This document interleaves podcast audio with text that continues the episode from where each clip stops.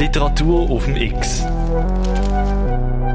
Es geht weiter in der Ballade von der Typhoid Mary vom Jürg Federspiel. Der ganze Juni, vom 1. bis 30. die wir Kapitel für Kapitel unverändert und unkürzt vorlesen lassen, von bekannten und unbekannten Stimmen. Gestern haben wir die Schauspielerin Bettina Stuggi gehört. Im nächsten Kapitel macht sie gerade weiter. Wir lassen uns wegtragen ins 19. Jahrhundert, wo Mary Malone als Köchin in New York lebt. Und jetzt können wir gespannt sein, weil sie bekommt eine geheimnisvolle Aufforderung von ihrem ehemaligen Arbeitgeber. Alles Weitere präsentiert uns jetzt Bettina Stucki. Und dann gibt sie gerade den Stafettenstab weiter an den Journalist Niki Freundlieb. Bettina Stucki, Kapitel 21 eines Morgens klopfte ein Bote an die Tür und überreichte eine Karte. Alpha Schödi hatte nicht wieder geblufft. Monsieur Jules d'Albert bat Mary mit zwei Zeilen zu einem Gespräch ins Hotel um 15.30 Uhr. Mary begann sich sogleich zu waschen, zu kämmen und anzukleiden, möglichst leise, wenngleich sie ahnte, dass Chris Kramer sich nur schlafend stellte. Sie nahm sich dennoch genügend Zeit, um sich schön zu machen puderte, noch ungeschickt in dieser Kunst, ihre Wangen, glättete die Augenbrauen mit etwas Leim und massierte Lavendelparfüm in ihre Haut. Im Spiegel stellte sie mit Vergnügen fest, um wie vieles älter sie aussah, nachdem sie sich geschminkt hatte. Sie schlüpfte in das neue Kleid und raffte mit bemerkenswerter Geschicklichkeit das helle Haar zu einem Schopf zusammen, ließ einzelne Locken zerzaust stehen.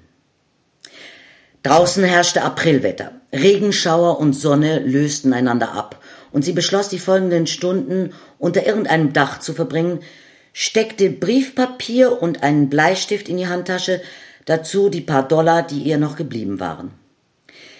Sie ließ sich zur Trinity Church kutschieren. Dort konnten weder Kleider noch Stiefel nass oder gar schmutzig werden. Sie knickste, kniete einen Augenblick nieder in Gottes Haus, deutete das Kreuz über Stirn, Schultern und Herz an und setzte sich dann in eine der vorderen Bänke. Sie verehrte Jesus, empfand jedoch keine Liebe für ihn. Ja, sie dachte seit Monaten zum ersten Mal wieder über ihn nach. Zum Beispiel, was für einen Beruf er in dieser Stadt gehabt haben könnte und wie es ihm gelungen wäre, in dieser Stadt ein Dutzend Männer zu gewinnen. Warum hat er nur im Vorbeigehen ein paar Frauen von sich überzeugt? Warum war keine in seinem Gefolge? Ob er wohl Ähnlichkeiten mit Chris Kramer gehabt haben könnte? Äußerlich?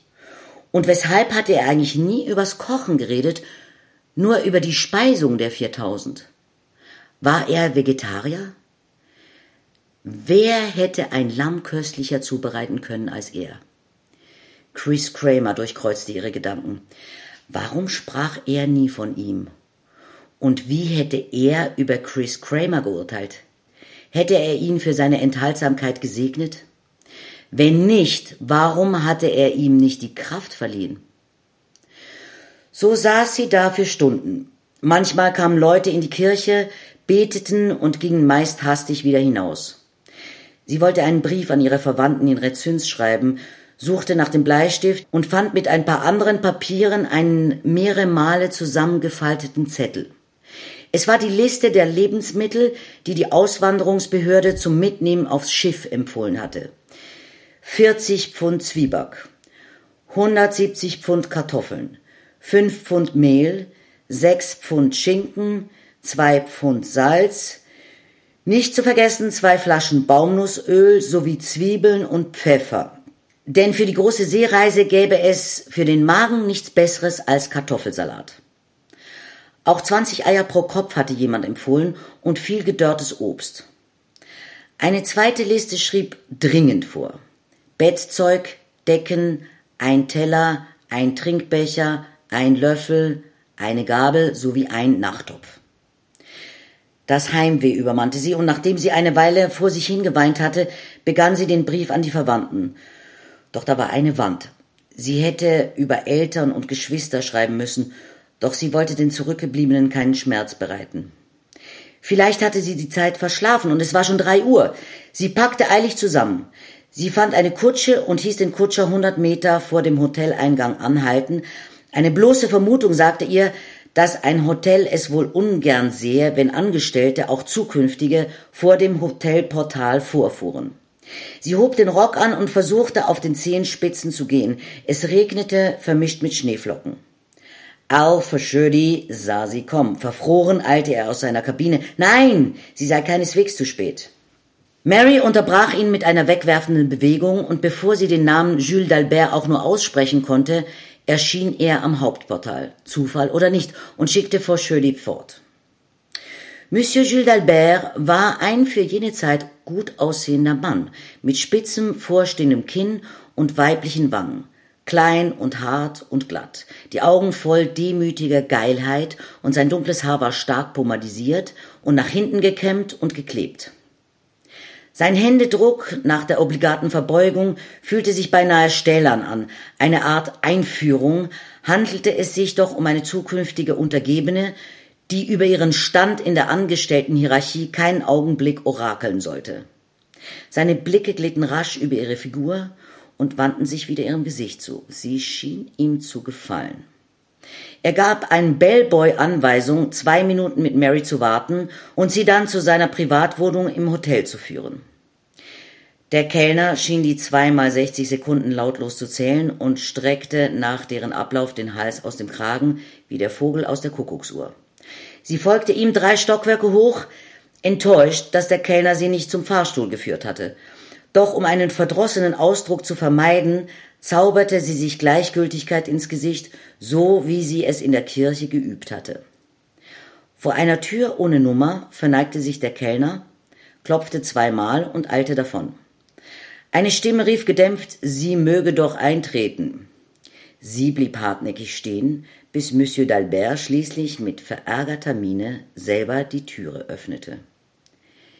Ich gebe den Stab weiter an Niki Freundlieb. Kapitel 22 Natürlich nahm er ihr galant den Mantel ab, dann gab er sich streng und väterlich, setzte sich und ließ Mary stehen. Er spielte mit den Samtkordeln eines Kanapés, ließ die Finger an den Kordeln entlang streichen und redete sich langsam warm in der Rolle des verständnisvollen Chef de Cuisine, der eigentlich nur Grundsätzliches zu sagen hat. Er fragte Mary, ob sie je von einer Köchin in einem drittklassigen Restaurant gehört habe, geschweige denn in einem zweitklassigen. Die erstklassigen erwähnte er schon gar nicht, und Mary verneinte Gehorsam. Eine Köchin in einem Hotel von Klasse werde es bis zum St. Nimmerleinstag nicht geben, erzählte er. Mary jedoch könne in wenigen Jahren, sie sei ja wohl kaum älter als 18, eine Stelle als Herrschaftsköchin finden, vorausgesetzt sei eine nie ermüdende Lernbereitschaft, der sich zusätzliche Arbeitswilligkeit keineswegs in den Weg stelle. Im Gegenteil, eine gute Arbeitskraft habe geradezu die Pflicht, Zusätzliches zu leisten dort, wo es ein anderer vielleicht übersehen habe. Es gebe da sogar ein lateinisches Sprichwort und ob apropos Mary der lateinischen Sprache mächtig sei. Sie schüttelte den Kopf, stellte jedoch fest, dass Monsieur d'Albert zuweilen den französischen Akzent vergaß und so vulgär redete wie fast alle, die sie kennengelernt hatte. Er hatte dies wohl bemerkt, denn in diesem Augenblick ihrer Vermutung begann er wieder Französisch zu näseln und hielt einen neuen Sermon über die Bereitwilligkeit von Angestellten und über Gehorsam. Bereits Hannibal habe ausführlich darüber geschrieben und nur so sei die Überquerung der Alpen mit 300 Elefanten überhaupt möglich geworden. Ob Mary die Alpen kenne? Sie verneinte verlegen und Dalbert erhob sich und verschwand hinter ein Paravent, um sich bequemer anzukleiden, wie er sagte. Mary bemerkte, dass Chinesen auf der Außenseite des Paravents abgebildet waren. Sie betrachtete scheu die Wände, die Dekorationen und Möbel von Monsieur d'Alberts Salon. Da war ein Tischchen ganz aus Marmor und auf dem Tischchen ein Schachbrett aus hellgrünem und dunkelgrünem Marmor. Da waren rosarot bemalte ionische Säulen, persische Teppiche aus Rohbocken, wuchtige, dunkle Möbelstücke aus Eichenholz und über allem hing ein Kristallleuchter, der vor lauter Empfindsamkeit leise zu klingeln begann, wenn man auch nur gähnte. Am meisten interessierte Mary ein Vogelkäfig ohne Vogel aus poliertem Messing. Monsieur Dalbert kam hinter dem Vorhang hervor, splitternackt, grazilviril, lockte Mary neckisch zu sich her, befehlend auch mit dem wichtigen Zeigefinger der unteren Körperhälfte. Sie begriff und begann die Kleider abzustreifen, wie es ein argloses Kind tut, als seien Kleid und Wäsche eine Verpackung, die Männer prinzipiell ärgere. Monsieur Dalbert nickte lächelnd über seine Fähigkeit, schweigend Befehle erteilen zu können.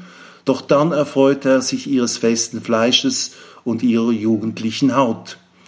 Als er schließlich seinem Höhepunkt zusteuerte, rief er Maria, Madonna, Maria, woraus Mary den Schluss zog, zumindest die Mutter ihres Bettgefährten sei keine Französin, sondern eine Italienerin gewesen, vielleicht das Hoboken, wie die persischen Teppiche. Als er sich von seiner ersten Erschöpfung erholt hatte, versprach er, ihr an einem der nächsten Nachmittage ein besonders raffiniertes Rezept der französischen Küche zu diktieren, eines, das sich außer in sein Hirn nur noch in schriftlicher Form im Safe einer Bank in Boston befinde. Mary hörte nicht auf seine Worte, schmiegte sich jedoch an ihn. Sie war glücklich über den guten Anfang und sinnierte, ob Monsieur d'Albert sogar als Gatte taugen könnte und sie als seine Gattin in der Küche. Sie zog aus dieser neuen Perspektive sofort die praktischen Konsequenzen und begann d'Alberts Leibesmitte zu streicheln. Doch Monsieur, ermüdet, verabreichte ihr einen unzarten Rippenstoß und teilte ihr mit, wann am folgenden Morgen ihr Küchendienst beginnen werde. Mary zog sich an und ging. Ich gebe den Stab weiter an. Claudia Jahn. Nix. Der Monsieur d'Albert und Mary Malone haben sich also wieder getroffen und den Pakt geschlossen. Ob das gut kommt? Wir können es uns ja vorstellen. Oder einfach morgen wieder Radio X hören. Am 8. Uhr morgen und in der Wiederholung am 5. Uhr oben, dann tut uns die Schauspielerin Claudia Jahn das Kapitel 23 vorlesen. Mit der freundlichen Unterstützung von der Christoph Merian Stiftung.